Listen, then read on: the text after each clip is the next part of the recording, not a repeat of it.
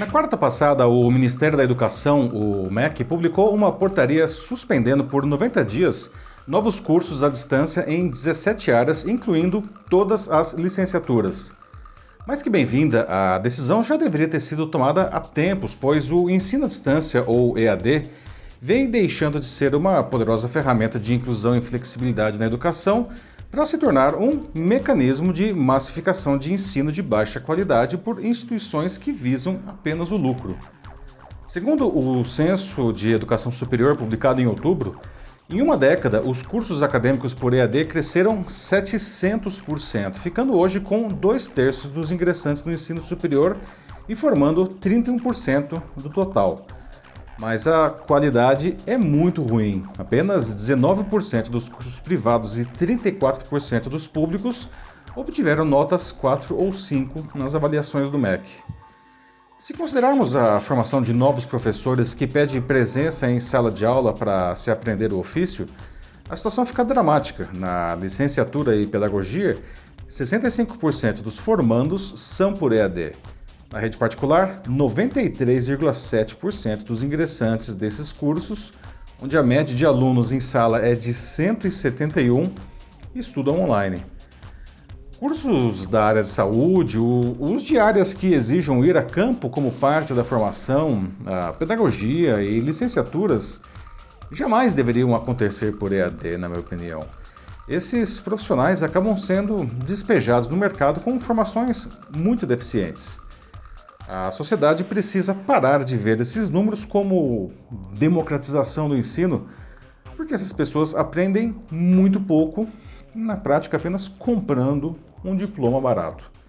Eu sou Paulo Silvestre, consultor de mídia, cultura e transformação digital, e essa é mais uma pílula de cultura digital para começarmos bem a semana, disponível em vídeo e podcast.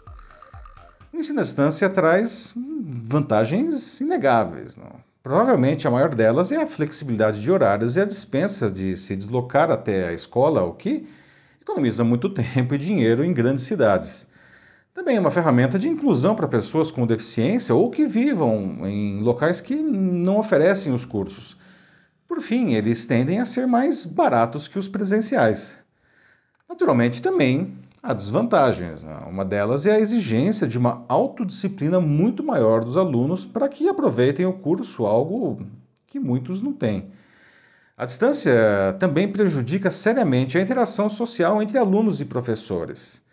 É necessário ainda ter uma infraestrutura digital para assistir às aulas. E como o MEC aponta, a qualidade dos cursos realmente tem ficado a desejar. Conversei sobre isso com Ana Lúcia de Souza Lopes, que é professora da Universidade Presbiteriana Mackenzie e especialista em tecnologia para a educação. Ela, que é uma grande defensora da educação à distância, afirma que estamos imersos nos grandes grupos empresariais para quem a educação é um produto. E isso, segundo ela, pasteuriza a educação e as turmas acabam sendo enormes, com 200 alunos, às vezes mais.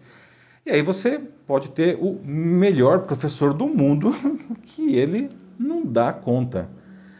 O EAD explodiu com o relaxamento de suas regras em governos anteriores e com a pandemia. Antes dela, muita gente torcia o nariz para o ensino à distância. Agora, a situação se inverteu. Representantes do ensino privado afirmam que o EAD permite que alunos mais pobres estudem. Em muitos casos, é verdade mesmo. Mas há instituições que aproveitam isso para criar cursos baratos que não se sustentam na qualidade. É, seu modelo exige centenas de alunos em sala para que sejam lucrativos. Mas com isso, os professores nem sabem quem são os alunos, prejudicando severamente o ensino. Quando o MEC é, instalou um grupo de trabalho sobre o tema, diversas entidades públicas e privadas ligadas à educação publicaram uma carta aberta solicitando melhorias estruturais em três frentes: justamente a expansão desenfreada do EAD, a baixa qualidade dos cursos e a alta evasão de alunos. Uma das principais críticas da formação de professores à distância é estarem justamente fora de uma sala de aula presencial. Especialmente no caso de crianças e adolescentes, isso exige habilidades muito específicas que só se adquirem com o contato com esses grupos. Em alguns anos teremos uma geração de professores em salas de aula formados sem essa experiência. Como já foi dito, o ensino à distância não é necessariamente ruim. Na verdade, se for bem implantado, pode ser ótimo. Mas para isso, várias coisas precisam ser observadas. A primeira delas, responsabilidade das instituições, é a qualidade do material pedagógico, que no caso se reflete em bons conteúdos e boa infraestrutura digital. A quantidade de alunos nas turmas também deve ser limitada para que exista uma troca proveitosa entre professores e alunos. Os professores, tanto os conteudistas que preparam o material quanto os tutores que ministram as aulas, precisam ser formados para aulas nessa modalidade, no que exige conhecimento técnico para tirarem proveito pleno desses recursos. Por fim, os alunos precisam de muito mais autodisciplina para realizar todas as tarefas e interações adequadamente. Essa explosão da formação de professores à distância tende a corroer ainda mais o já raso prestígio da carreira no Brasil. Segundo o relatório Global Teacher Status, entre 35 países avaliados, o Brasil é o que menos prestigia seus docentes. Nos países desenvolvidos, os professores vêm dos 30% melhores alunos. Por aqui, a esmagadora maioria está entre os 10% com pior desempenho no Enem. A Ana explicou que muito se fala do apagão docente, que, mesmo quem faz a graduação em pedagogia, não tem interesse em atuar nessa área. Faz porque no nosso país o diploma universitário é um status dentro da sociedade, não porque quer ser professor. Essa explosão de cursos à distância rasos por R$ 99,00 né, cria uma lógica perversa no mercado. Os alunos são atraídos pelo preço, mesmo não aprendendo grande coisa com eles. E isso força mesmo instituições que prezam pela qualidade a oferecer algo nessa linha. Correm o risco de fechar as portas. É por isso que o governo precisa colocar ordem na casa. Não? Esse mercado claramente não sabe se autorregular e os gestores educacionais criaram aí uma armadilha para si mesmos. O EAD deve ser implantado de maneira correta, pelo que traz de benefícios.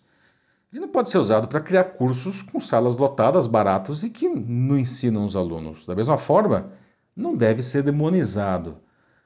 Mas para isso, precisa ser regulamentado para ganhar credibilidade e qualidade. Quantidade de alunos e excelência acadêmica devem ser objetivos permanentes de todos. Agora que o governo suspendeu então novos cursos, o próximo passo é descredenciar aqueles que não consigam comprovar o nobre papel de ensinar. Educação não pode ser vista de maneira tão displicente e focada apenas nos lucros. Enquanto isso não mudar, o Brasil continuará descendo a ladeira em todas as suas métricas sociais. Até onde chegaremos no fundo desse poço? E é isso aí, meus amigos. Como você encara a evolução no ensino? Como deve ser a formação profissional de agora em diante? Você gostaria de voltar a estudar? A sua empresa investe na qualificação de seus profissionais? Se quiser debater sobre isso em sua empresa ou instituição, mande uma mensagem aqui para mim que vai ser um prazer conversar com vocês. Eu sou Paulo Silvestre, consultor de mídia, cultura e transformação digital. Um fraternal abraço. Tchau.